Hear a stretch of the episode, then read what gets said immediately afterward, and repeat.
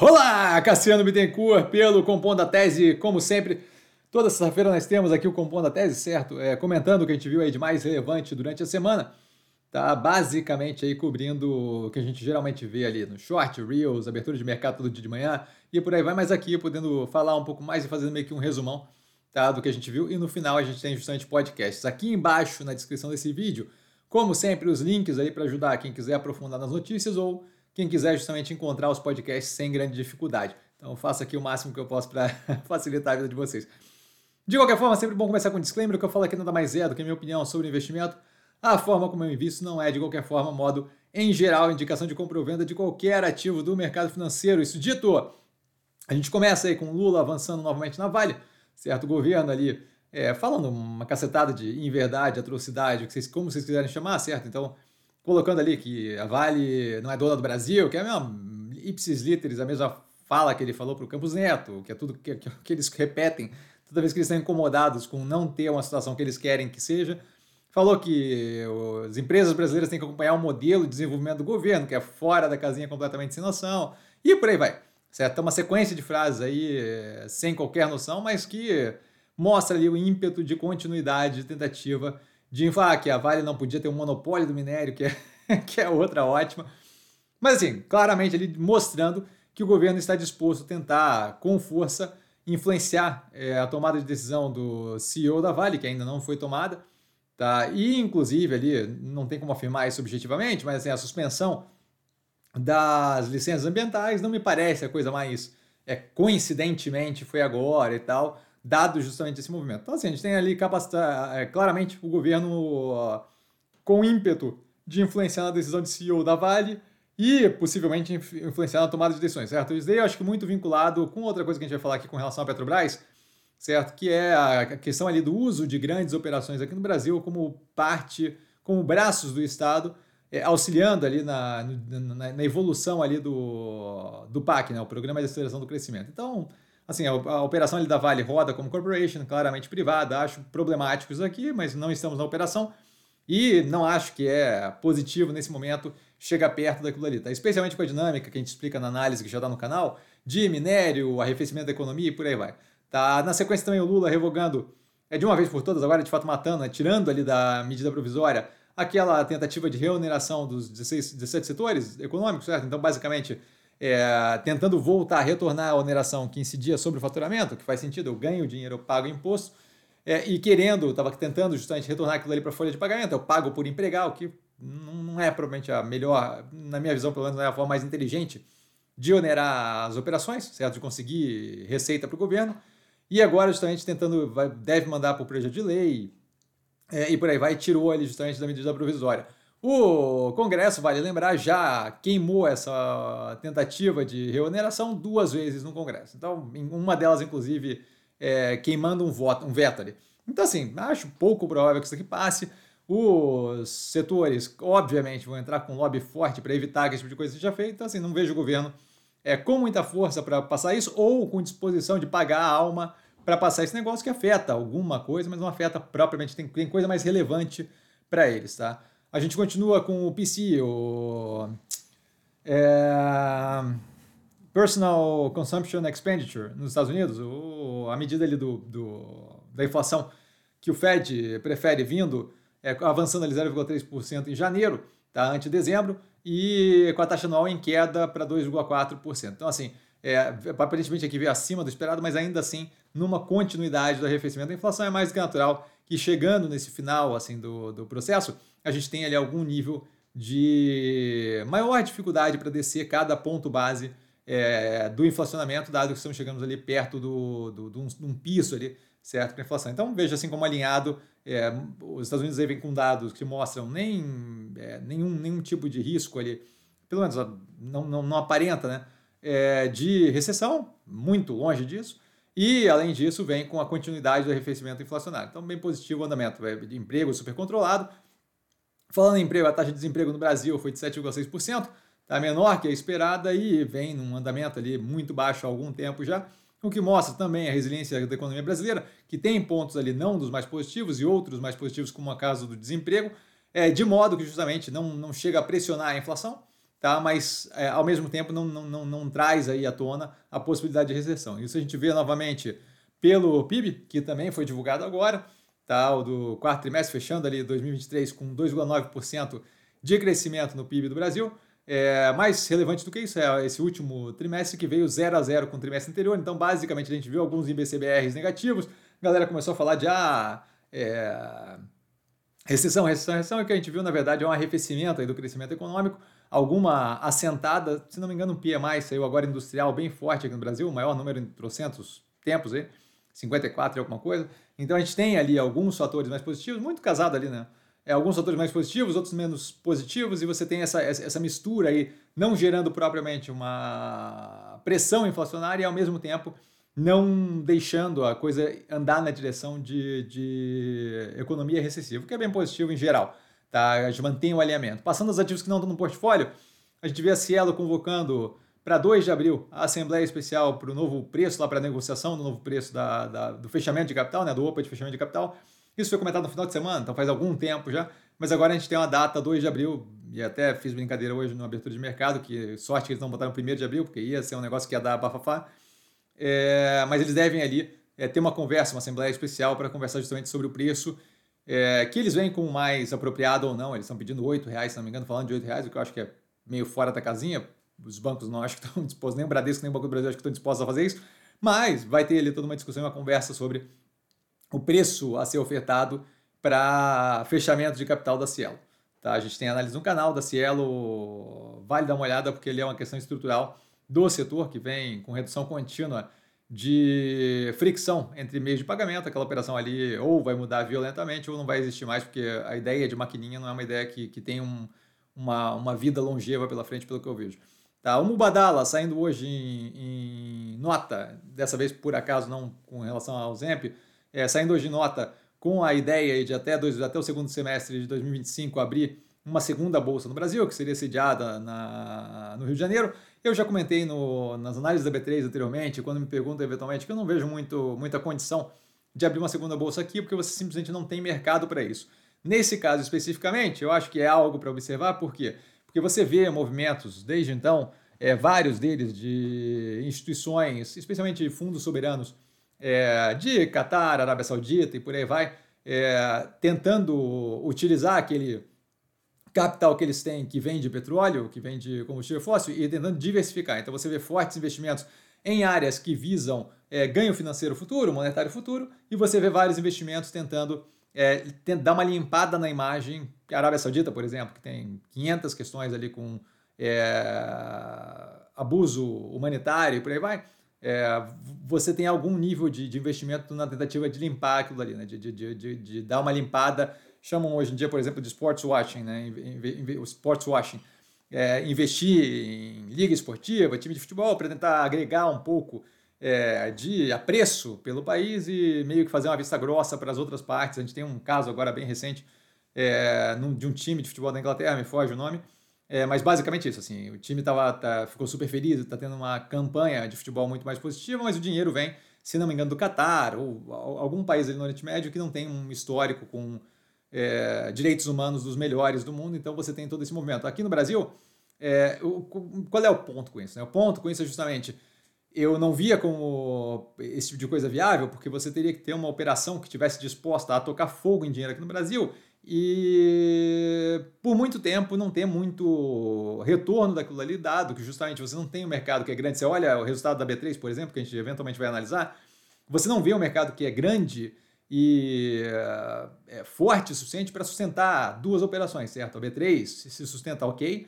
bem e tal, mas você vê, por exemplo, em momentos de maior baixa agora, por exemplo, que começa a fazer algum efeito negativo ali de pressão na operação. Se você tivesse duas bolsas dividindo é o mercado de capitais, é, a coisa começa a ficar mais, mais seca ainda para que consiga se tirar algum suco dali. Então, assim, esse tipo de operação vale a pena levar em consideração e levar a sério a possibilidade. Por quê? Porque é uma operação que claramente não vai ter muito problema de tocar fogo em dinheiro por algum tempo só para só poder é, tentar o empreendimento aqui por aí vai. Eles têm feito isso com várias operações de, de queimar dinheiro, literalmente, tentando se colocar em alguns, em alguns posicionamentos que eles acham que é interessante. Tá? Então acho que vale a pena levar isso em consideração, vai ser comentado quando a gente tiver a análise da B3, mas acho que já fiz um comentário considerável agora. Em Nova York, a JBS sendo com ação ali contra ela por greenwashing, por, por promover ali ideias de que está atuando no meio ambiente, blá, blá, mas não é bem aquilo, não tem aquela entrega de redução de emissão de gases e por aí vai, tá? Algo que é, eu falei o District Attorney, eu falei o, o, o, o procurador do distrito, mas é o procurador-geral, é o Attorney General, tá? Quando eu falei no coisa, eu sinto muito pelo, pelo, pelo equívoco. É, de qualquer forma, é, eventualmente troca os termos, é, mas o Attorney General está entrando com uma ação lá justamente por causa disso. E aqui o ponto não é nem que é tão relevante ou não para a operação, o ponto é que eu comento várias vezes aqui, certo? Tem algumas operações ali que eu não tenho interesse em operar, porque você tem um histórico de, de, de atuação da gestão que mostra, de, de, dá, dá um, denota ali um modus operandi, certo? Eventualmente você tem um equívoco, outra é uma coisa. Agora, quando você tem um histórico consistente de atuação da gestão com coisas que, que claramente não são as mais positivas. No caso aqui, Joesley Day é o nome de um dos donos da empresa, certo? É, você teve carne fraca, eles participaram, e por aí vai. E daí vai, uma cacetada de, de eventos. Eu não acho que é a coisa mais positiva é, atuar com esse tipo de operação, porque você sabe que você olha um pouco para frente e muito provavelmente você vai ter a repetição disso. E agora a gente vê novamente mais um problema com, com, com, com o judiciário, agora lá fora, certo? Onde o buraco é mais embaixo. É, não vejo como uma coisa mais positiva. Isso aqui é muito mais um cautionary tale, muito mais um, um, um conto, aí, uma demonstração exemplificando o porquê que eu não atuo com operações que têm a gestão ali, que tomam atitudes que claramente não são as mais positivas. Por último, aqui a gente vê justamente a transição, é o CEO da Petrobras falando que a transição da Petrobras vai exigir cautela em dividendos. Isso meses depois de eles criarem um fundo para dividendos, para para não, não, não sair distribuindo, mas botar tudo num pacotinho e aí depois a gente distribui tudo bem, bem nivelado, bem direitinho. Então, assim, falando que os acionistas vão entender, isso daí é a frase dele, hum, acho que lê de engano, mas de qualquer forma, é, você vê, isso daí foi comentado lá pelo minuto 4 e 20 da análise do terceiro trimestre, você vê claramente, claramente, claramente, eles, eles pintando isso, armando isso e, e, e ajustando isso para justamente o que acontecer, certo? É, lá você já via, você está fazendo um fundo de dividendo, você está falando da operação como é, de, o braço do, um dos braços do, do, do, PAC, do Plano de Aceleração de Crescimento, um braço de uso para investimento do governo. Você está fazendo, aumentando em 30 e tantos por cento o plano de investimento nos próximos anos. É que, é assim, ó, não, não precisa. Né?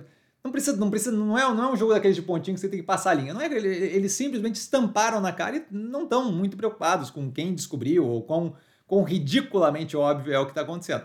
Então, assim, aqui começa justamente a conversinha de acho que aqueles dividendos ninguém vai ver. Acho que aqueles, os dividendos que vão para aquele fundo, acho que a galera vai ver um percentual muito pequeno do que está ali, certo? E não acho que tem condições de gritaria aqui, porque diferente da Vale, isso aqui não é uma empresa privada certo? é uma empresa estatal. Então ali eles têm condição, meio que na marra, meio que é, de forma é, não positiva, mas eles têm condições ali de forçar a mão na empresa. Quando você olha a abertura lá do controle da empresa no, no canal, quando você olha a análise, você vê que eles têm é, mais do que capacidade de fazer esse negócio do jeito que eles bem entenderem.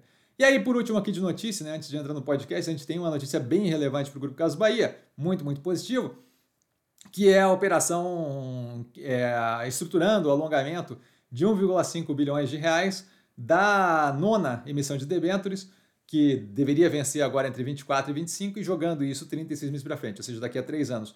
O que faz com que isso sendo movido, a gente tenha o caixa, é, que, é, que, é, basicamente caixa, mas o caixa com recebíveis é, e com a, a, as, as, os boletos ali de as, as boletas de cartão é, com que aquele bolo de disponível que a gente tem cubra basicamente ali até meados de 2026 é, todo o compromisso financeiro, certo? O que significa dizer o quê? Significa dizer que todo esse plano de, de estruturação que está sendo feito, de reestruturação que está sendo feita da operação, que deve começar a gerar, que, que deve chegar no ponto ali ótimo para final de 2024, começo de 2025, tem um espaço gigantesco agora para correr sem qualquer nível de pressão, certo?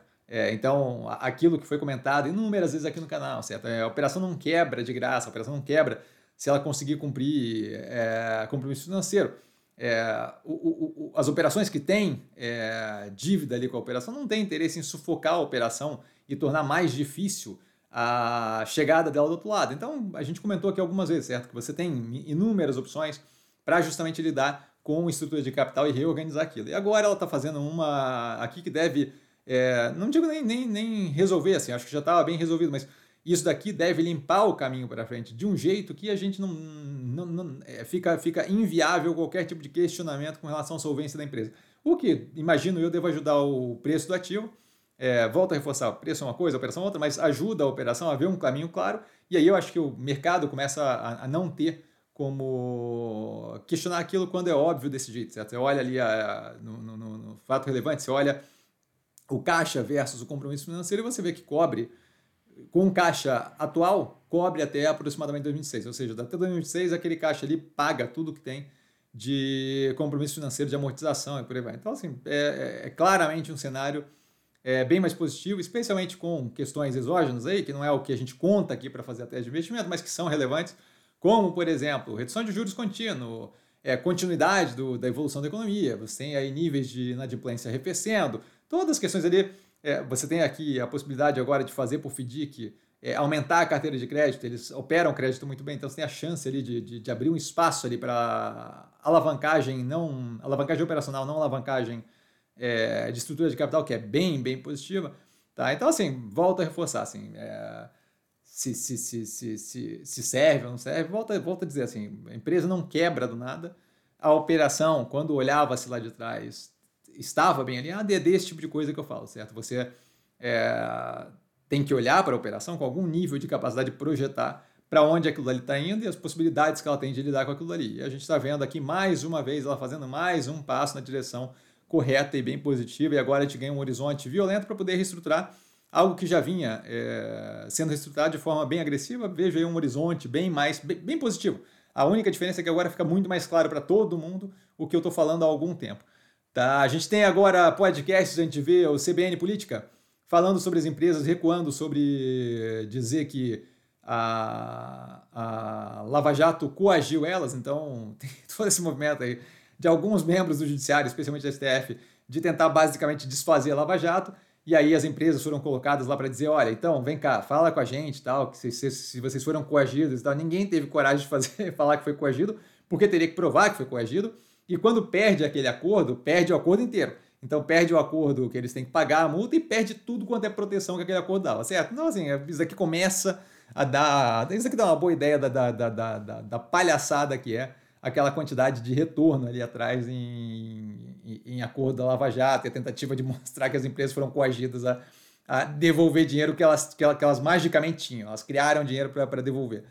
É, a política na CBN também com aquela pesquisa que foi feita falando ali na, no manifesto ali que teve, na manifestação que teve na Paulista no domingo passado, é, teve uma pesquisa ali que foi feita mostrando, eles comentando aqui, né, mas mostrando ali a, o que que pensa com relação a possível futuro é, candidato ali, né, no caso do Bolsonaro ficar inelegível, por aí vai, a gente vê ali uma, um direcionamento ali bem é, mirado no Tarcísio, que tem, de fato, que, que seria, na minha visão, pelo menos, bem competitivo, caso o Lula viesse a tentar reeleger e por aí vai, e caso o Tarcísio, de fato, desistisse de pedir, de tentar reeleição no estado de São Paulo, que por enquanto é o que ele fala, que é o que ele quer. Então, mas assim, a gente, a gente, a gente conhece como é que esse tipo de coisa funciona, certo? Eu quero aquilo até a hora que começa a parecer sensato e plausível eu virar presidente, aí, aí a coisa muda de figura violentamente. Então, assim, bem interessante a pesquisa, obviamente é de uma faixa bem específica da população, em um lugar geograficamente localizado bem específico da população, mas não deixa de ser um dado interessante para compreender como é que estão pensando parte do núcleo de um pedaço ali do, dos votos no Brasil, que representa 35, talvez 30, 35%, certo? É, na sequência, a gente tem o Writers World News, tá com mais um, a gente teve acho que um na semana passada, mas de outra fonte, agora a gente tem mais um do Writers World News, que fala ali sobre os dois anos da Ucrânia. Então, falando, discutindo sobre é, como é que tem sido esse período, tá? Two years later on the front lines of the Ukraine War, tá? Então, tá aí embaixo. Na sequência, quase o último aqui, o penúltimo, a gente tem o Bloomberg, The Big Take, com falando sobre se as sanções, falando sobre não, né? Mas assim, falando sobre se funcionou ou não, mas falando sobre os efeitos que as sanções é, dos Estados Unidos é, tem tido sobre a economia russa. Tá? Então, isso, é, explorando ali de forma mais aprofundada, algo que geralmente a galera fala, funcionou, não funcionou, e não é bem assim, tem todo um meandro ali de entender, porque não é uma coisa binária, certo? É, tem, tem vários efeitos eles discutem aqui os efeitos. O nome é Have US Sanctions on Russia Worked? É, e por último, aqui a gente tem o The Daily do New York Times, tá falando justamente sobre o, a possibilidade de lançamento de um satélite nuclear é, para a órbita que pode causar dano em outros satélites pela Rússia, né, que foi comentado, o Pentágono e aí o, um deputado americano simplesmente soltou a informação pela metade, o que obviamente gera estresse. Tá? E aqui falando justamente sobre a. Na verdade, eles estão falando. O título aqui é, prega né, uma, uma corrida armamentícia é, que está se desenvolvendo no espaço. Mas é bem interessante, eles desenvolvem ali o tema. Tá? An Arms Race Quietly Unfolds é, in Space. Então, basicamente isso. E por hoje a gente fica por aqui. Tá sempre bom é, poder dar esse resumão. Amanhã a gente tem, esse final de semana a gente tem aí várias análises. Tá? Todas do portfólio vão ser mortas logo no, vão ser analisadas logo no, no sábado. E a gente tem mais análises aí, no, no, mais uma no sábado e mais uma no. mais, mais análises no domingo. Tá? De qualquer forma, precisando de mim, eu estou sempre no Instagram, arroba com só ir lá falar comigo, não trago a pessoa amada, mas sempre tirando dúvida. E vale lembrar que quem aprende a, pensar, aprende a pensar bolsa opera como um mero detalhe. Um grande beijo a todo mundo, nos vemos nas análises desse final de semana. Tá? E a gente vai vendo aí se tem real, short, por aí vai. Tá? Valeu, galera, beijão!